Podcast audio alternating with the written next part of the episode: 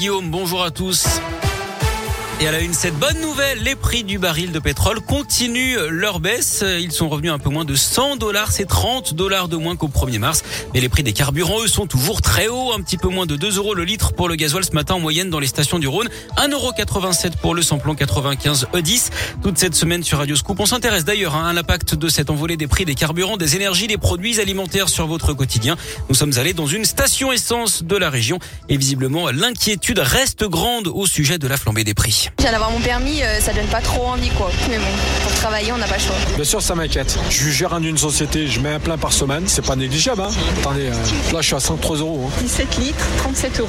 D'habitude, pour cette même somme, je fais un plein d'essence complet. On va faire comment C'est incroyable. J'ai une polo, je vais payer peut-être euh, 80 euros. Moi, je pense qu'il faut rester optimiste et tout s'arrange dans la vie. Heureusement, moi je travaille pas très loin, mais j'ai des collègues qui ont compté que ça leur revenait à peu près 6 euros par jour pour aller travailler. Bientôt, ça va coûter plus cher euh, d'aller travailler que de rester chez soi, j'ai l'impression. Une auto-école. L'essence, c'est mon carburant pour travailler, puisque moi, tous les deux jours, je mets un plein. Donc, c'est compliqué. Je pense que, honnêtement, le conflit ukrainien, ça a bon dos. ouais. Face à la hausse des prix du carburant, le ministre de l'économie Bruno Le Maire indiquait hier que des mesures allaient être étudiées, notamment des aides ciblées pour les foyers les plus modestes. Les automobilistes qui sont obligés d'utiliser leur voiture sans solution alternative seront concernés, mais pas avant le mois de juillet. Verdict attendu aujourd'hui dans le procès d'un ostéopathe jugé à Lyon pour le viol d'une patiente. La jeune femme aujourd'hui âgée de 27 ans aurait été agressée lors d'une séance en 2014 dans son cabinet du 9e arrondissement. Il lui aurait proposé une nouvelle méthode de soins qui s'est traduite par des actes sexuels. Le praticien avait déjà été condamné en 2018 pour des viols et des agressions sexuelles sur six femmes durant des séances de thérapie.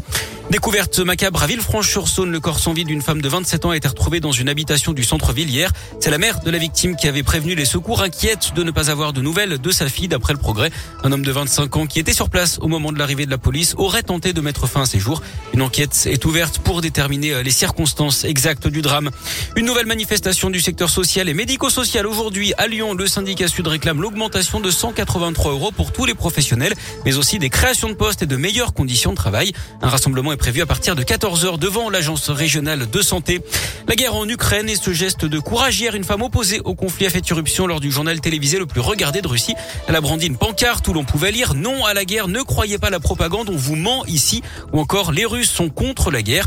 La vidéo s'est propagée sur les réseaux sociaux. La jeune femme, elle a été interpellée. Le gouvernement russe a d'ailleurs durci la censure ces derniers jours. Employer le mot guerre est passible de poursuites judiciaires. Au 20e jour du conflit, de fortes explosions ont été entendues ces dernières heures à Kiev alors que l'offensive russe se précise autour de la capitale.